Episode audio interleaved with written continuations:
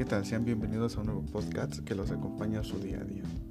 El día de hoy estaremos hablando de un tema muy importante en estos momentos que es el COVID-19. Se van a recomendar algunas eh, precauciones que a lo mejor si ya se las sabe, pero pues no cabe más recordárselas. Y para esas personas que no sepan, pues enseguida se las estaremos dejando.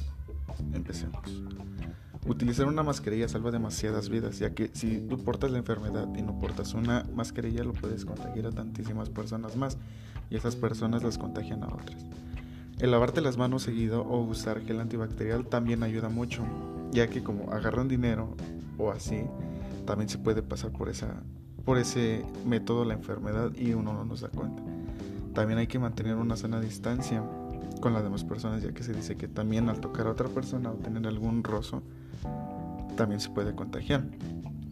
Y, y también eh, dicen que, bueno, no dicen, se tiene que hacer cuando uno llegue de su casa, echarse sanitizante y lavarse bien, ya que puede que como tú vengas de la calle y tu familia está en tu casa, tú puedas traer esa enfermedad aunque a ti no te, te dé, pero le puedes dar a las demás personas. Entonces es recomendable lavarse las manos y tener una sana distancia y ocupar siempre su mascarilla. Y taparse los ojos, porque dicen que también por los ojos se da. Y para evitar la prolongación de la COVID-19, lavarse las manos con frecuencia, usa agua y jabón o desinfectante de manos base de alcohol.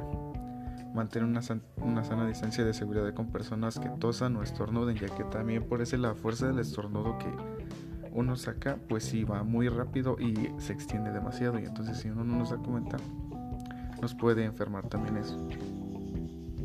No se toquen los ojos, nariz ni la boca, ya que si tú, lo, si tú no te lavas las manos o no te echaste gel antibacterial y te tocas esa parte de la cara, también te puede dar. Cuando tosas o estornudes, cúbrete la nariz y la boca con el codo flexionado con un pañuelo.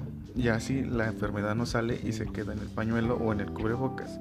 Si no te encuentras bien, quédate en casa, ya que si tú te encuentras malo y sales, pues muy feo. Mm. En caso de que tengas fiebre, tos o dificultad para respirar, busca atención médica, ya que estas son algunas de las enfermedades más frecuentes ah, que se dan y uno no se da cuenta. Las mascarillas también pueden prevenir que las personas que las lleven propaguen el virus, lo que les comentaba al principio. Este, deben tener demasiado cuidado con los niños porque se han estado dando casos, no de niños ni de todo, pero en total de casos en México es de 2.31 millones de personas.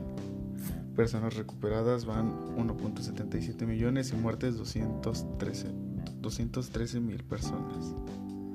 Entonces es recomendable tener demasiado cuidado, llevar siempre a cabo estas indicaciones y nos vemos en un próximo podcast. Espero que tengan un bonito día. Hasta la próxima.